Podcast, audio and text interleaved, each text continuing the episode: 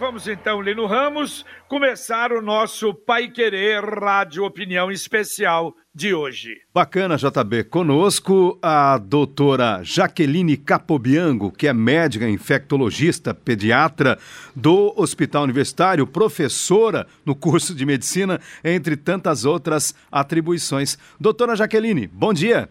Bom dia, muito obrigada pelo convite. Espero poder contribuir aí, esclarecendo a, a dúvida da, do pessoal, tá? Tá certo. Nós é que agradecemos a sua disponibilidade, doutora. Sabendo, aliás, a gente vendo até o seu currículo, nem dá para. levaria um tempão para falar, mas isso é muito bom. A senhora já esteve conosco, não? Sim, a gente teve a oportunidade de participar de uma outra, é, um outro debate, né, com os colegas da Infecto, da, da Pneumo, exatamente sobre esse assunto, né, Covid. E, exato. Bom, é, é, doutora, a senhora poderia até explicar qual é exatamente a sua atividade, principalmente depois que começou, que começou essa pandemia? Certo. É, eu sou infecto-pediatra e médica do Núcleo de Epidemiologia e Comissão de Controle de Infecção, do HU. Então, aqui no HU a gente acaba tendo contato, né, com os dados dos casos suspeitos e confirmados, tá? Tanto adultos quanto crianças. É exato, não é apenas criança, né, doutora? Não, não, a gente acaba tendo contato com os, com os casos, né, de adultos. Não exatamente na assistência, porque tem a equipe de assistência, mas aqui na parte de fechamento, conclusão dos casos. E doutora, muitos atendimentos, como está o trabalho? Está havendo aí uma sobrecarga para vocês? É, ainda tem bastante, temos bastante paciente internado, né? É, tanto confirmado como suspeito. Ah, no decorrer dos meses foram aumentando os casos confirmados visivelmente em relação aos suspeitos. Foi começando a, a confirmar mais laboratorialmente à medida que o tempo foi passando. É, mas a, a tendência que a gente sentiu essa semana foi uma tendência de estabilização de internação, tá? É, também a gente sentiu uma tendência de estabilização de óbitos. Perfeito. Aliás, isso é interessante, essa colocação. E uma outra também, doutora. O número de infectados e o número de pessoas que procuram aí ao HU de fora de Londrina também é muito grande?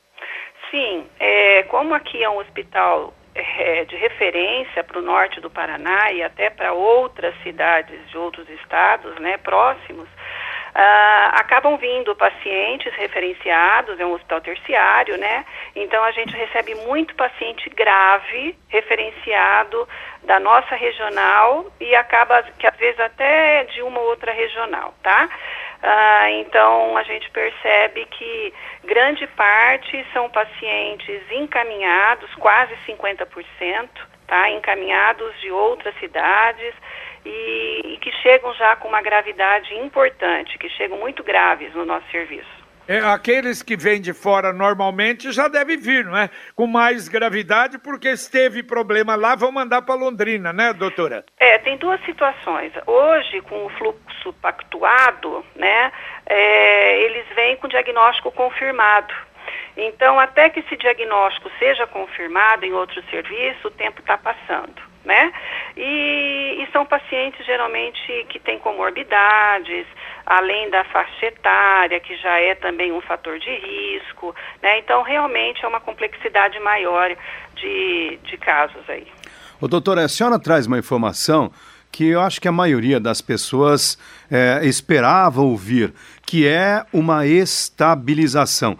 A gente pode, então, dizer, porque vocês trabalham com coisas práticas, aí não é teoria, não é uma suposição. Isto aí seria, neste momento, um alento? Nós podemos ter chegado ao cume da montanha?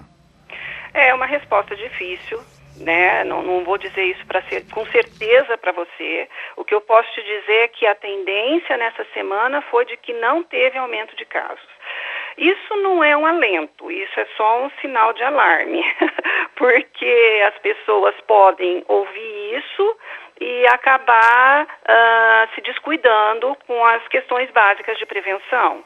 Então, é, o fato de ter, ter essa tendência não significa que as pessoas podem sair por aí sem seguir as recomendações porque a gente não teve 100% da população já infectada, ainda tem muitos susceptíveis. Então, as pessoas precisam continuar com isolamento, distanciamento, não ter aglomeração, continuar higienizando as mãos, continuar usando máscara, para que a gente fique nessa estabilização mais tempo. Isso é interessante para o serviço de atendimento para os serviços de saúde, né? Para que a gente tenha capacidade de atendimento. Isso para a gente aqui que está na, na linha de frente, aqui no atendimento, é importantíssimo, porque você tem leito, você tem equipe, né? Você tem condições de cuidar melhor para ter um melhor desfecho, para as pessoas realmente conseguirem ter alta e não irem a óbito, certo? É. É verdade, doutora. Olha, é interessante isso que a senhora está falando e que a gente sente e vê no dia a dia, nós que somos leigos, mas você vê, vem a informação, olha um amigo, olha, ele está com Covid, olha o outro, olha, foi o pai, foi o parente. Outro dia me ligou alguém, uh, no caso da, da, da Adma, e as pessoas que estavam com ela também pegaram da mesma forma e tantos outros. Então, isso que a senhora falou, a gente sente e é uma realidade. Então, precisa efetivamente cuidar com é, continuar com cuidado, porque a doença está aí. Agora, muito importante isso que a senhora falou também, porque todos os médicos que conversam conosco, que vêm aqui participar na Pai Querer, dizem isso que a senhora falou. Então, hoje o momento, não, é de estabilidade. Então, aquela história, ó, tem que fechar mais, porque é bandeira vermelha. Quer dizer, é o momento de uma semana. A gente não sabe a semana que vem. Mas tem que ir, eu acho que tocando passo a passo, né, doutora? Sim, perfeito. Uma coisa que eu vejo, assim, na prática, é que as pessoas uh, têm feito quebra desse isolamento social em pequenos grupos. Uh, por exemplo, jantar na casa de alguém, né? Esse é um risco moderado, uh, não é um risco zero. Uh, então a pessoa vai na casa de um conhecido, fazer um, um, comemorar uma festa, um churrasco que seja, né?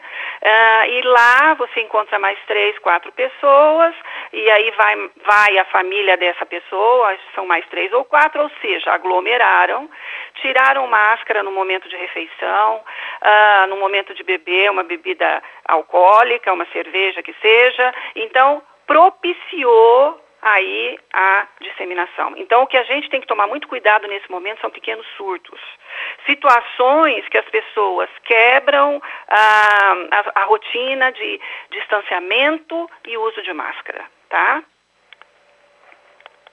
Perfeito, doutora. Agora, uh, ouvinte até fazendo uma pergunta aqui, são várias, aliás, tem algumas perguntas de médicos também que fizeram para a senhora, a gente vai fazer, é, mas uma delas perguntando é, de, uma, de uma vizinha que disse que teria pego e pegou de novo o Covid. Historicamente, já tenha alguma definição sobre isso, doutora? Sim, já tem alguns relatos de casos, são poucos, é uma incidência muito baixa de pessoas que se reinfectam. É, é, tem muito para se descobrir ainda o porquê disso. Né? Antes se acreditava em medicina uh, para várias doenças infecto-contagiosas que uma vez você adquirindo você ficava imune para o resto da vida. Isso é um paradigma que caiu, tá? Tem muitas doenças que você pode pegar de novo, por exemplo, catapora, sarampo, tá? Então essa é uma doença nova e que nós vamos aprender com o tempo. Está muito cedo para dizer o quanto isso é importante. Aparentemente, esse risco é baixo, porque assim, a, a, os casos descritos são dois, três, numa taxa de mil, numa taxa de três mil, certo? Então, a incidência de reinfecção é baixa. Aparentemente, também as pessoas que se reinfectam têm feito é, quadros mais leves.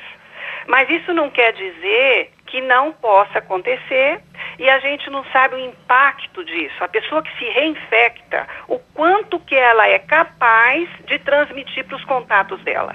E aí que vem o grande problema dessa doença, que é uma doença sistêmica, tá? E que causa uma letalidade importante em determinadas pessoas. Então, se uma pessoa que se reinfectou transmite para um idoso diabético, hipertenso, cardiopata, o risco desse idoso adquirir e até ir a óbito existe, certo? Então é essa preocupação nesse momento. Ainda a medicina precisa dar essa resposta, tá? Então, em resumo, mesmo quem já contraiu o coronavírus, superou a Covid-19, vai ter que seguir os mesmos cuidados dos demais. Sim, para si e para os seus próximos, certo? A gente tem que pensar sempre em coletividade. Hoje nós estamos num momento que não pode se pensar só em si. A gente não pode ter é, essa mentalidade egocêntrica, tá? A gente tem que pensar também no próximo. Tá certo. Agora, doutora, a pandemia, ela atinge menos as crianças? E se uh, é positivo isso, qual o motivo das crianças não serem acometidas com frequência pelo coronavírus? Tá, então tem duas coisas aí que a gente precisa comentar. Primeiro, que a grande maioria das pessoas se infectam uh, de forma assintomática ou sintomas leves. Somando isso daí, esses, essas duas manifestações, né, sintomas leves ou sem sintomas, que vão passar desapercebido, que ninguém vai fazer diagnóstico, que não vão buscar o serviço de saúde, que não vão fazer exame, 80% ou mais, tá? As crianças estão aí no meio. Então não é que elas não se infectam, tá? Elas vão se infectar sim. Só que felizmente elas têm apresentado sintomas mais leves. É, isso não quer dizer que a gente não tenha crianças com formas graves. Então, as crianças que têm comorbidades, crianças asmáticas, imunodeprimidas, renais, e aí vai, várias comorbidades, né? É, podem sim desenvolver formas graves, tá? É, outra coisa, cada vez mais está se descrevendo formas atípicas dessa doença em pediatria. Então, hoje tem uma síndrome inflamatória sistêmica, que já está bem documentada e que vem aparecendo após a infecção. Então, a criança, na evolução, desenvolve essa síndrome sistêmica inflamatória com risco, tá? É, e, pode até passar desapercebida, certo? É, então, não é que as crianças não se infectam, elas têm uma apresentação diferente desta que se mostra nos adultos. E nesse contexto, os sintomas nas crianças são os mesmos dos adultos ou não? Então, mais uma coisa importante: nem todas as crianças têm sintomas respiratórios. O que chama atenção é que os sintomas respiratórios são mais frustros, mas a criança tem mais diarreia, ela pode apresentar quadro neurológico, ela pode apresentar é, mialgia, dor muscular, e, e, esses sintomas, muitas vezes, a criança pequena não consegue referir, né? Não fica fácil de você fazer esse diagnóstico para um lactente, uma criança pequena, que ela está com dor no corpo, tá? Então, ah, ah, como é uma doença sistêmica, não necessariamente só respiratória, eu acho que muita gente vai aprender ainda com as crianças. A gente teve crianças com estomatite, que é ferida na boca e febre, como uma das manifestações. Esse vírus também pode dar manifestação de grosseiro no corpo, doença exantemática. Então, é, dizer que não existe a infecção em criança, é, a gente corre o risco de estar tá realmente errando no diagnóstico. Doutora, olha, vamos aproveitar esse tema e essa orientação que a senhora está dando talvez para incrementar alguma coisa nesse sentido, o contato com as crianças. Eu sou avô, tenho quatro netos, dois já com um pouquinho mais de idade, mas dois bem mais novinhos. E evidente, a gente toma o cuidado total. A princípio nem tinha, ficamos aí uns quatro meses sem contato nenhum e passa de vez em quando a, a ter contato. Claro, com aqueles cuidados necessários. Mas pelo que a senhora falou aí, então, o fundamental, os pais que têm crianças e às vezes contato com avós, não é, com pessoas de mais idade, o cuidado é se ela tiver qualquer reaçãozinha que a senhora falou, ela, ela não está normal. Então, tomar mais cuidado em relação a esses contatos, não? Perfeito. Se a criança tem alguma manifestação de infecção, ela teria já que ficar mais afastada dos grupos de risco. Ah, a gente está para descobrir ainda qual que é o impacto disso, porque o quanto que é esse risco de a criança transmitir para o adulto, tá? Isso a gente não tem resposta. Já tem algum estudo mostrando que não é tão alto, mas não é zero, tá? É, aí vem também, entra a questão até das crianças brincarem entre elas, né? Ah, até a questão também de retorno à escola. Aí já começa, né, uma, uma discussão de que as crianças, elas não estão isoladas, né? Elas retornam para o seu convívio familiar. Então, elas retornam para o local onde pode ter alguém que de risco, né, para um desfecho ruim, tá? Então, qualquer sintoma é, deve ser olhado hoje com cautela, sim. Nós estamos ainda na pandemia, a pandemia não passou, tá?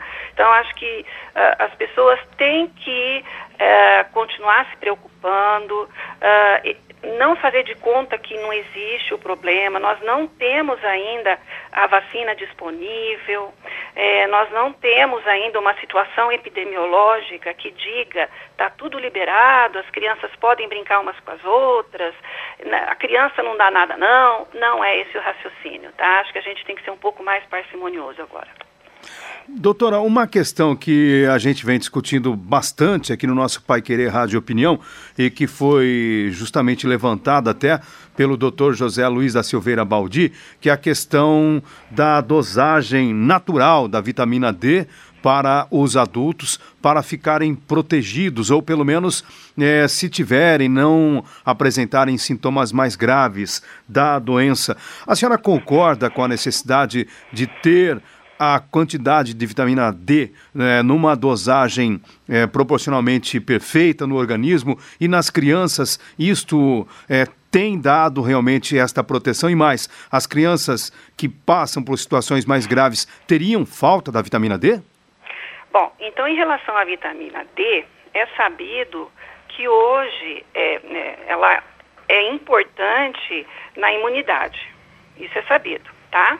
Uh, pessoas com déficit de, de vitamina D vão ter infecções com mais frequência. Tá? Agora, o quanto que a vitamina D vai proteger especificamente para a Covid, a gente ainda não tem essa resposta. É, o bom senso é que as pessoas não tenham déficit de vitamina nenhuma. E eu acho que melhor ainda que não tenha déficit de vitamina D. É, em pediatria já existe a recomendação de suplementação de vitamina D é, para lactente. Então as crianças pequenas elas tomam vitamina D para não ter esse déficit com as consequências que não é só em relação à infecção, em relação a crescimento, tudo, né?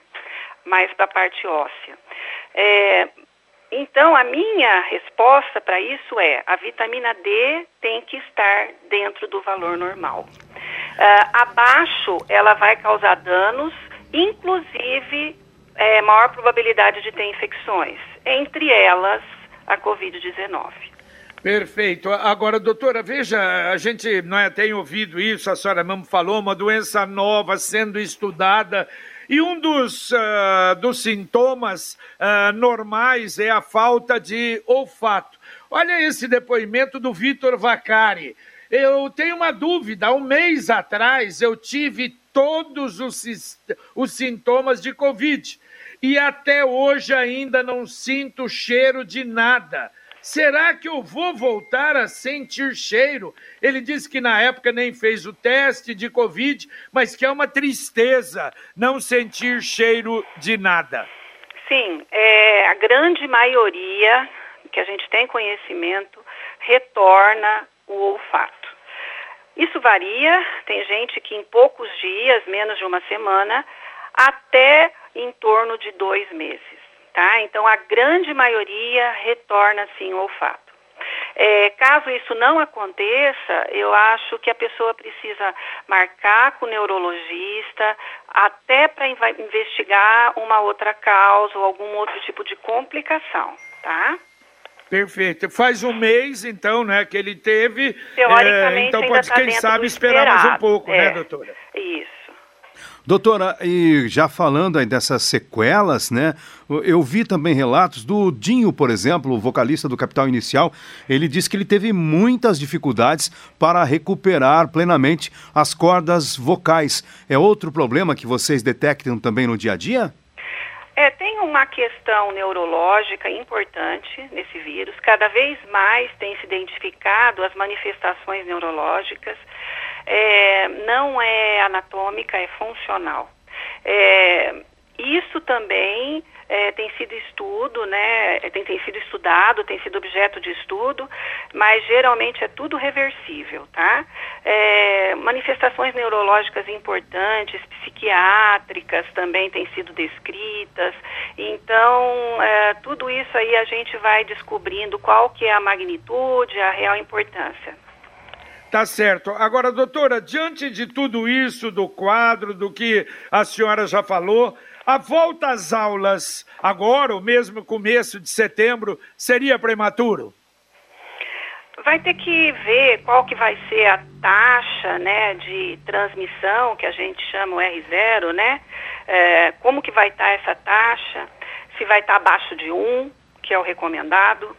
Vai ter que ver qual que é a letalidade, quantos leitos que a gente tem disponíveis, tanto de UTI de adulto quanto UTI pediátrica. Uh, tem que ser pactuado na escola para aquelas crianças que não têm uh, condição de ir para a escola porque tem comorbidade ou porque tem alguém em casa de risco. Tem que ser pactuado como que vai ser nessa situação. Porque retornar à escola não significa ausência de risco. Ah, tem que ser visto como é que vai ser essa, essa graduação de retorno, se vão voltar por faixa etária, se vai ter algum tipo de rodízio para permitir que a sala esteja adequada para as crianças, com distanciamento. Uh, até porque uma sala muito cheia, a professora não vai conseguir também né, atender e, e controlar todos os alunos, controlar o distanciamento. Tem que ver o, o corpo né, do, da escola, né, o pessoal do trabalho, uh, se eles têm condição de estar ali ou se eles são grupo de risco. Né, porque a gente tem que pensar nas crianças, nas famílias, mas também nos profissionais que estão lá. Será que a professora que está lá, ela pode estar lá? Será que ela não tem uma mãe idosa que ela cuida em casa? Então, são coisas que vão ter que ser pactuadas em cada escola e uh, com, com as famílias. Eu acho que tem que ter um diálogo muito grande com as famílias agora. Não dá para ser uma coisa unilateral. Quer, quer dizer, são as situações colaterais que podem advir deste retorno.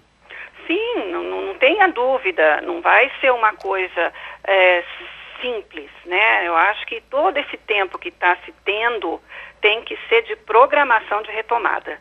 O vírus não vai desaparecer. É, a vacina ainda está para ser administrada. A gente vai ter que conseguir né, a, a vacina para administrar, que já é um, uma grande uma, dificuldade, porque eu não sei se vai ter dose para todo mundo, certo? Uh, a efetividade da vacina também. A gente não sabe em campo o quanto que essa vacina vai proteger. Porque uma coisa é você estudar in vitro, ver a resposta individual, o um número pequeno de pessoas, e outra é na hora que você coloca no dia a dia, na vida real, o que, que vai acontecer com a vacina de fato. Qual que vai ser a efetividade da vacina. Então, a gente precisa analisar tudo isso. É, se a vacina não chegar é, até setembro, e eu acho que não vai chegar, né? É, e mesmo que chegue esse ano, a gente vai ter um tempo aí que as escolas, retomando, elas vão ter que estar preparadas.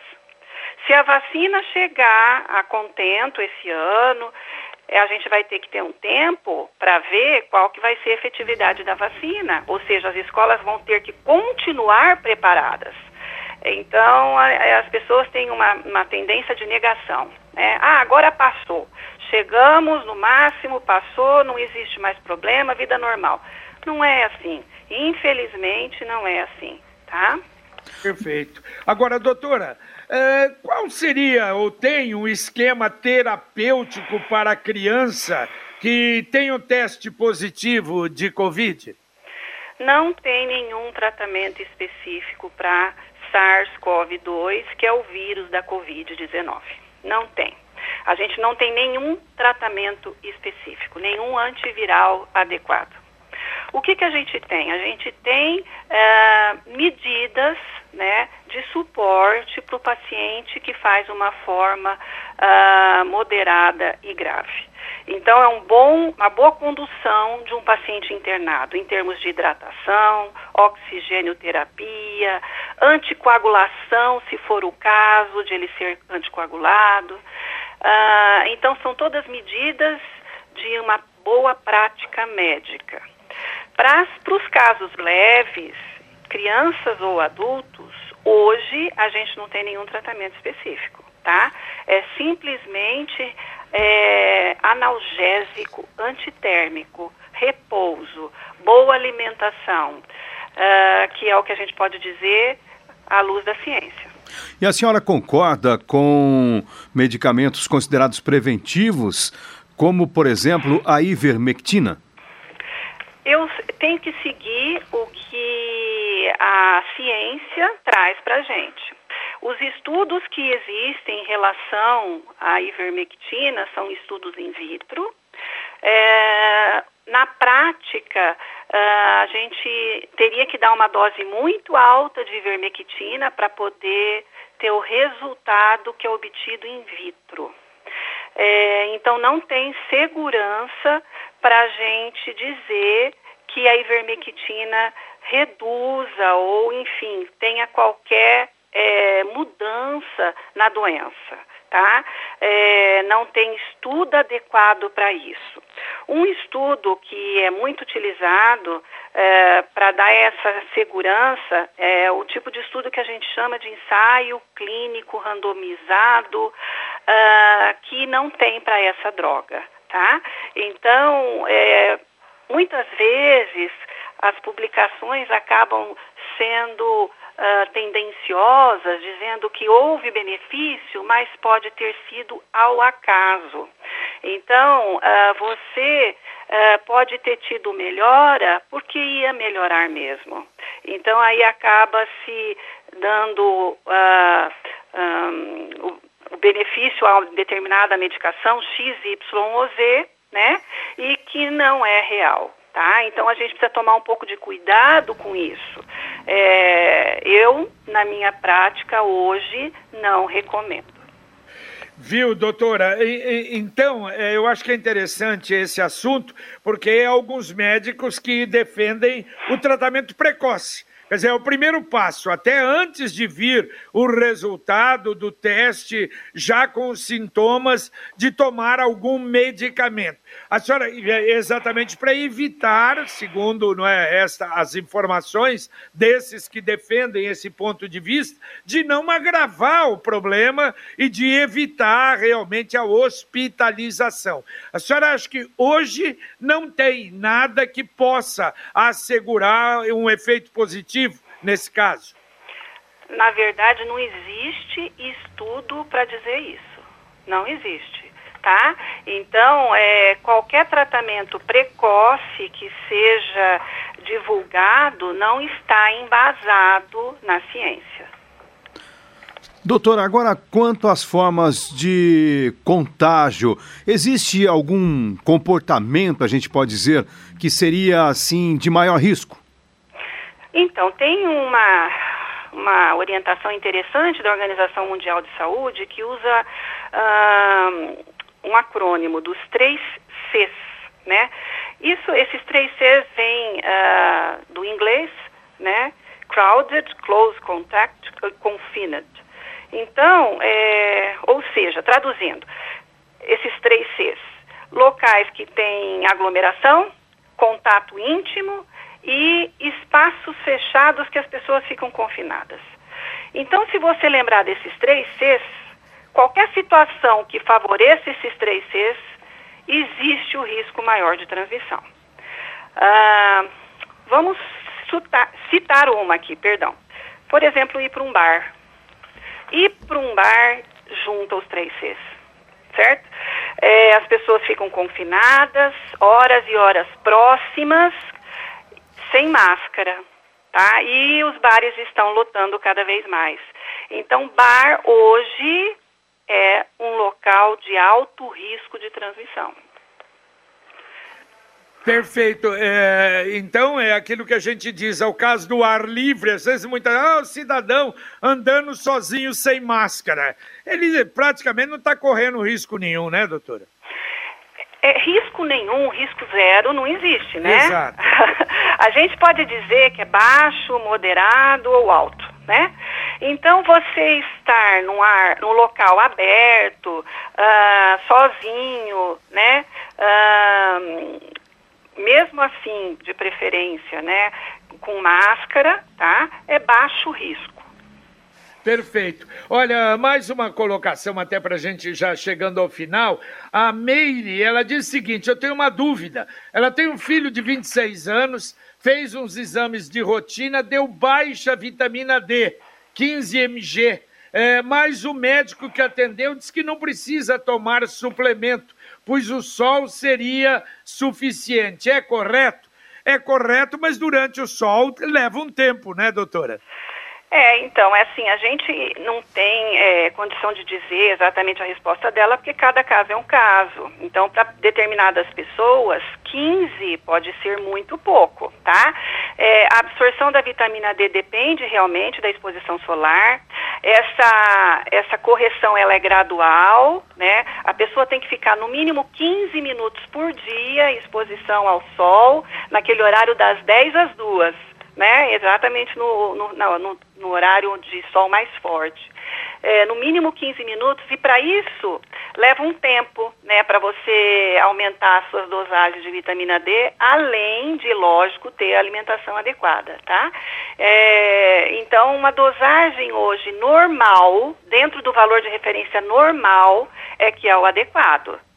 Tá certo. O Ricardo, a vacina BCG tem algum estudo comprovando? Já se falou muito nisso, né, doutora?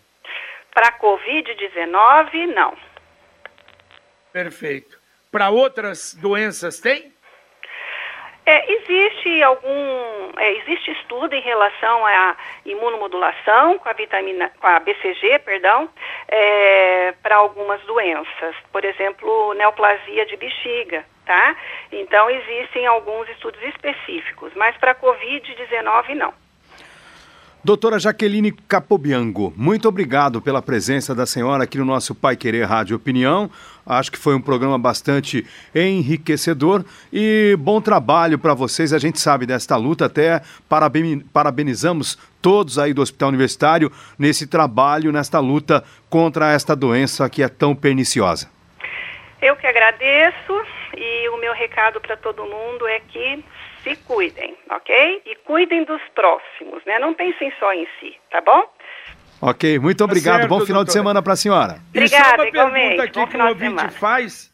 Se a senhora é filha da professora Edna Capobianco, que foi uma professora muito conhecida em Londrina.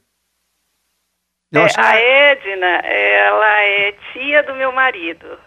Ah, perfeito. Capobianco vem, é o sobrenome do meu marido, João Vicente. É. Ah, perfeito. E a Edna é. Então eu considero tia também, muito querida. Então tá bom. Obrigado, doutora. Parabéns. Muito obrigado, viu, Obrigada. pela sua participação. Um abraço. Obrigada, abraço.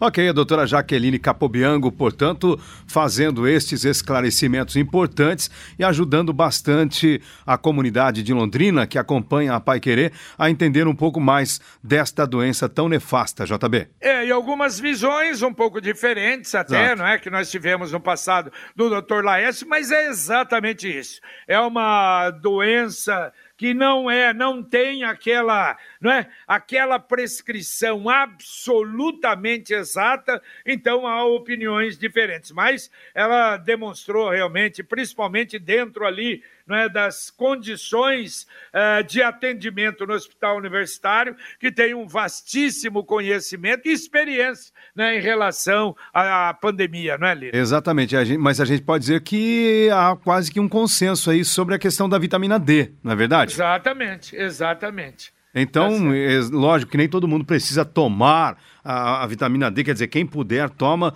mas é importante, pelo menos, se não puder fazer esse acompanhamento médico para saber como está, pelo menos dedicar um pouco de tempo a tomar um sol será muito importante. É verdade, porque, na verdade, é, o que ela, por exemplo, a opinião dela, olha, especificamente para o Covid, ela não afiançou isso, mas a falta de vitamina D, quer dizer, torna a imunidade mais baixa para qualquer tipo de infecção e não é, estaria então realmente o cidadão menos imune e talvez podendo pegar com mais gravidade não é, a Covid-19.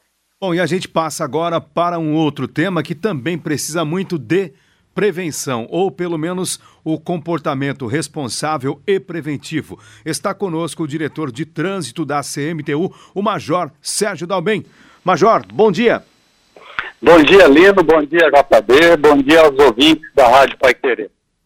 Tá certo. Dalben, um abraço, muito obrigado pela, pela sua presença.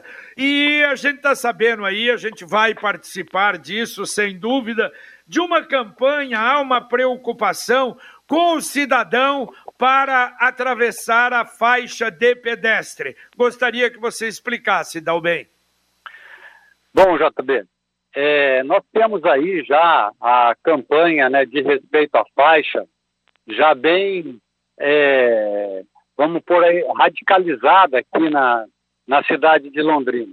Mas o que nós estamos sentindo é a falta do pedestre de exercer esse direito dele de chegar na faixa, sinalizar ali que pretende atravessar, olhar os motoristas, os motociclistas principalmente, esperar com que eles parem na faixa, dando ali o direito do pedestre atravessar, e só então atravesse com segurança.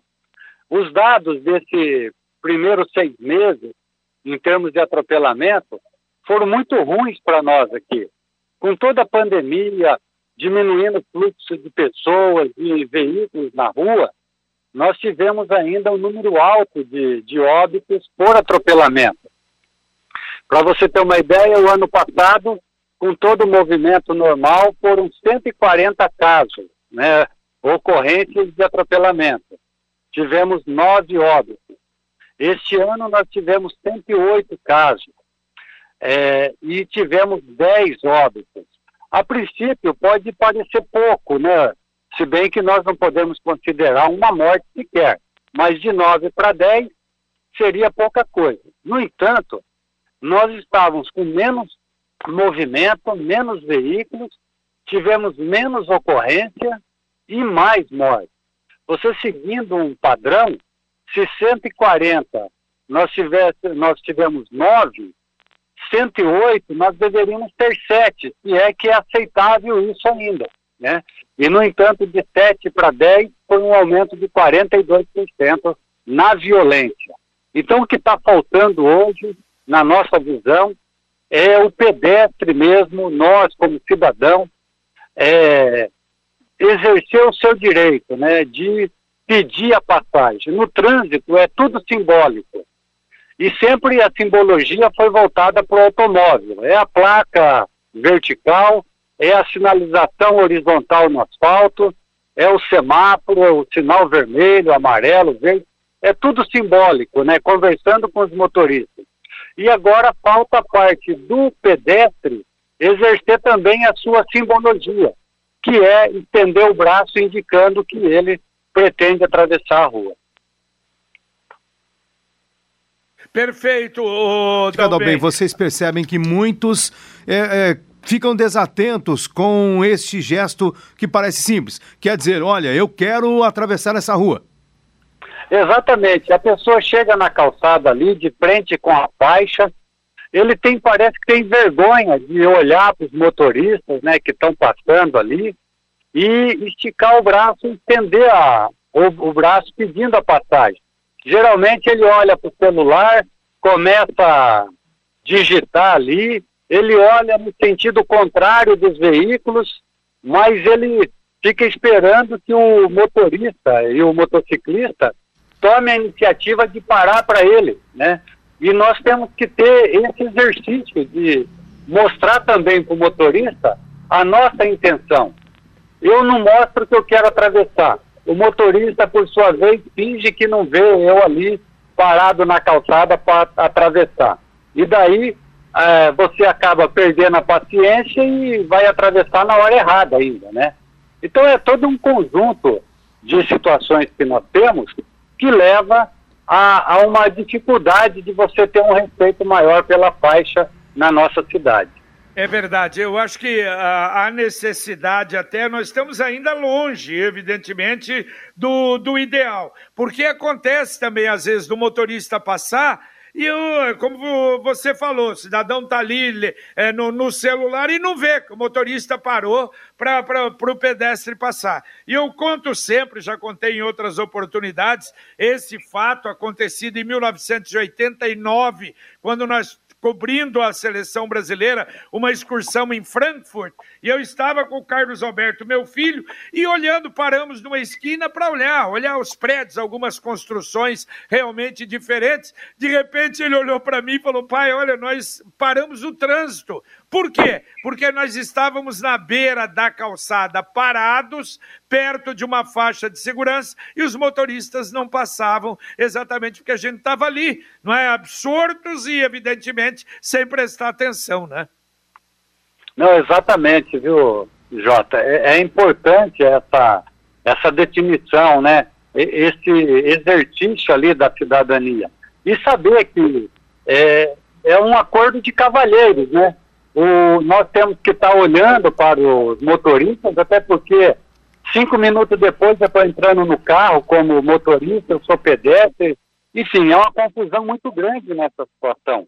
E é, se isso ficar bem definido, eu acredito muito que o nosso trânsito vai melhorar, ele vai fluir com bastante segurança nessa velocidade média que nós temos de no máximo 50 km por hora, que dá para você é, ao se aproximar da faixa, é, parar o veículo com tranquilidade. E se você está numa velocidade baixa de 50 km por hora, quem vem à sua retaguarda obrigatoriamente vai estar numa velocidade menor.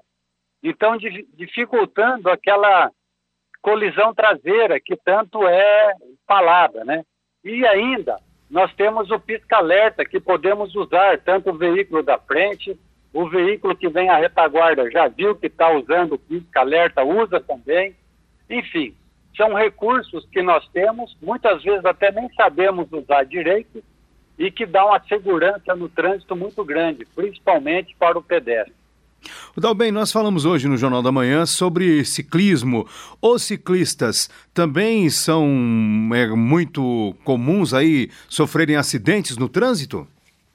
Também é a mesma situação, né? Primeiro, o ciclista andar como um veículo, né? É, sempre no sentido da via, é, não vindo na contramão, até para que a questão do, do ciclista, o motorista geralmente vai olhar para aquele sentido obrigatório da via. E como a bicicleta é muito versátil, é, se você quiser parar e pôr o seu veículo nas costas e atravessar você pode fazer isso com tranquilidade, então as pessoas acabam se descuidando disso. Mas no trânsito, ciclista tem que ter todas essas regras seguidas, né? De parar no cruzamento, de observar é, o sinal, inclusive. É como se um automóvel fosse. Tem que tomar esse cuidado, até porque é mais frágil. E ao atravessar a faixa também, tomar o cuidado para que ele não venha também atropelar um pedestre, né? Porque ele também tem essa possibilidade de estar numa velocidade maior e isso vai causar um dano aos dois ali. E também a hora que vai atravessar a faixa, de preferência que atravesse desmontado, porque ele não vai correr o risco de também atropelar o, é, os pedestres que estão na faixa, né? É toda uma questão de regra, de cuidado, que traz benefício a todos. Tá certo. Agora, há uma série de outros assuntos, Sodalbem, e um deles, o ouvinte já se manifestando aqui, problema de veículos barulhentos e principalmente motos. E nós vimos aí dias atrás, finais de semana, as blitz acontecendo. É, é a polícia militar ou é um trabalho conjunto com vocês?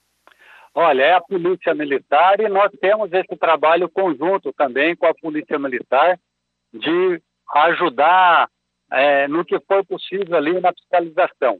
Hoje é um trabalho mais da Polícia Militar, até porque o próprio Código de Trânsito ele faz uma separação é, das fiscalizações de abordagem a veículo e fiscalizações de circulação que são aquela fiscalização que você não precisa até ter a, de, a abordagem definitiva do veículo, para você ver documentação, equipamento obrigatório, é, no caso aí o barulho, ver a, o escapamento que você tem que observar se ele tem é, miolo, se tem algum defeito né, na, no escape. Então, é mais dentro da, da Polícia Militar de abordagem mas nós fazemos esse trabalho conjunto também. E hoje uma das dificuldades também está sendo o pátio. Os pátios são lotados de veículos irregulares e às vezes você tem que esperar um pouco, desafogar o pátio, tirar é, veículos que estão ali já apreendidos há algum tempo para colocar novos veículos lá. Mas acredito que a Polícia Militar, a gente tem conversado muito com o comandante lá, o Nelson Vila, e também com o Tordoro, sobre essas fiscalizações, e é uma grande reclamação que tem chegado para nós também, do, é, do, cidadão comum aí, nós precisamos é, unir forças e atendê-los da melhor maneira possível.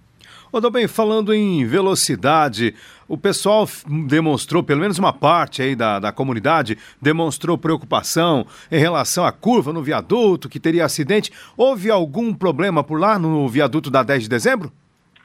Não, graças a Deus, até agora nós não tivemos problema.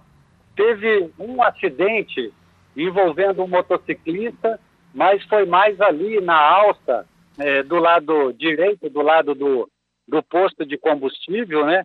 Em que ele estava embriagado e acabou batendo no poste lá fora até da, da via pública. É, mas sem maiores danos também. Mas é, no poste... viaduto está é, tá tranquilo, é, a sinalização está muito boa e o pessoal vem respeitando. Até porque você tem é, no sentido nor, é, sul-norte, né, saindo do centro, você tem ali a 300 metros semáforo também, que já segura o trânsito. É um local de grande passagem de pedestres, tem lá o shopping, a rodoviária, mais o comércio local. Isso faz com que a pessoa que está passando pelo viaduto já venha também numa velocidade menor, para que ele consiga parar no, no semáforo, dar preferência para quem está vindo pela alta da direita e pretende e tem que entrar na, na faixa do meio para seguir em frente, porque logo à frente ali tem estacionamento do lado direito, né?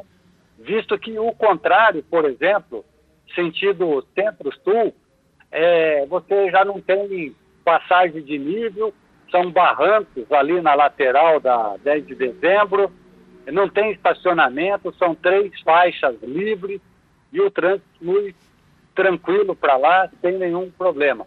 É. Mas aquela parte em sentido norte, é, a própria dinâmica né, é, do ambiente ali, ele já tem uma redução de velocidade meio que natural ali, Lino.